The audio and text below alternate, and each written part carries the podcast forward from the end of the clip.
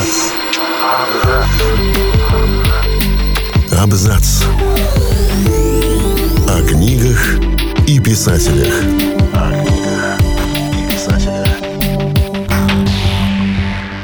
Всем привет, я Олег Булдаков, и сегодня расскажу вам о книге «Вам и не снилось» Галины Щербаковой. Вечная тема любви Ромео и Джульетты привлекает внимание писателей и поэтов во всех странах и во все века. Эту тему обыгрывали во многих произведениях, нередко адаптируя под современное писателю общество. В Советском Союзе тоже появилась своя версия Ромео и Джульетты. Вот краткий пересказ сюжета. В класс приходит новенькая Юля и сразу привлекает внимание Ромы – но мама Ромы и слышать не хочет о том, чтобы ее сын встречался с этой девочкой. Она всячески препятствует этим встречам, переводит сына в другую школу, а затем отправляет в другой город ухаживать за якобы больной бабушкой. Когда Рома узнает об обмане, он пытается сбежать в окно, так как дверь заперта, и прыгает с третьего этажа. А внизу, по двору, бежит Юля, которая, не выдержав разлуки, сама приехала к Ромке. До появления повести «Вам и не снилось» Щербакова написала несколько серьезных произведений, которые никак не принимали в печать. И тогда она решила попробовать беспроигрышную тему – легкую любовную историю. Прообразом главного героя Ромы Лавочкина стал сын писательницы, учившийся в 10 классе. Однажды он полез по водосточной трубе к своей возлюбленной на шестой этаж. Оставив послание на ее балконе, он уже стал спускаться, но на середине пути труба развалилась. К счастью, об обошлось без серьезных травм. Когда Галина Щербакова писала свою повесть, которая сначала называлась «Роман и Юлька», она и подумать не могла, что скоро ее ожидает невероятный успех. Намеки на классическую шекспировскую повесть о любви понятны любому образованному читателю. Для начала сам выбор имен говорящий. Роман и Юлия практически одно и то же, что Ромео и Джульетта. Далее представлен конфликт семей подростков, как семей Капулетти и Монтекки. В повести обе семьи тоже между собой враждуют и всячески препятствуют дружбе подростков. Но влюбленные не смиряются с произволом родителей, бунтуют, убегают. Затем следует закономерный трагический финал. Щербакова отправила повесть в журнал «Юность», но ответа все не было. Писательница поинтересовалась у редактора «Юности» Бориса Полевого, почему ее повесть оставили без внимания – «Знаете, Галина», — сказал он, — «я прошел войну, и меня сложно назвать трусом, но я боюсь печатать вашу повесть. А вдруг после нее все влюбленные мальчики начнут прыгать из окон? Финал у вас уж больно мрачный». Тогда писательница прямо в редакции переписала финальную сцену.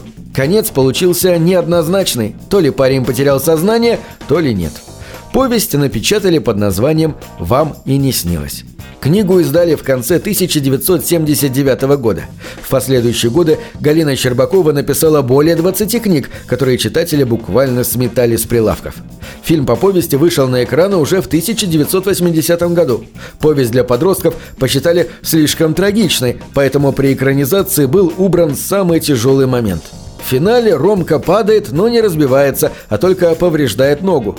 Может, там даже и не перелом, а просто вывих. И, кстати, главную героиню переименовали из Юльки в Катю. Хотя отсылка к Шекспиру сохранилась. В фильме герои идут в театр на ветсайдскую историю и еще одну адаптацию классического сюжета. Впрочем, все это кино не повредило. И фильм имел ошеломительный успех – не было никого, кто бы не знал песни из фильма «Вам и не снилось». Та самая, со строчками «Я уплываю, и время несет меня с края на край, с берега к берегу, сотмели-котмели». У нее удивительная история, и связана она с переводом.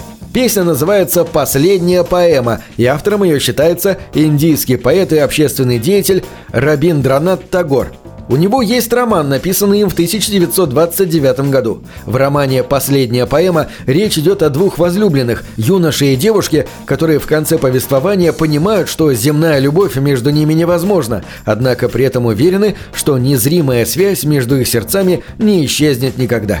Так вот, Фрагменты прощального стихотворения девушки Лабана к возлюбленному Амита и послужили основой будущего текста песни из фильма «Вам и не снилось». Известный композитор Алексей Рыбников, которого пригласили работать над музыкой к картине, поначалу вынашивал идею написать к ленте инструментальное оформление. Еще с 1970 года в творческих запасниках композитора хранилась одна красивая светлая мелодия. Он создал ее во время работы над фильмом «Остров сокровищ». Алексей Рыбников вспоминал – Последние строки романа Тагора «Последняя поэма» почти нерифмованное стихосложение, почти проза. Почему это легло на музыку, для меня до сих пор остается загадкой. Если бы мне сказали «Вот, перед тобой стихи, напиши на них музыку», ничего бы не получилось. Правда, стихотворение в оригинале было очень философским и длинным, поэтому в песню попали лишь отдельные и немного обработанные строфы. Так куплет «Я уплываю, и время несет меня» потерял первую чисто индусскую строчку «В древний поток изменений заброшено». Кстати, повесть Галины Щербаковой «Вам и не снилось» заново экранизируют в 2022 году. Автор сценария не собирается менять литературный первоисточник, при этом уделив внимание не только развитию событий вокруг главных героев, но и второстепенным персонажам. На этом все. Читайте хорошие книги.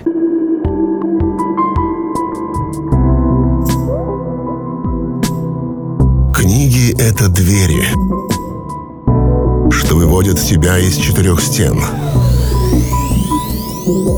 С ними ты проживаешь другие жизни, а свою умножаешь в тысячу раз. Тысячу раз. Тысячу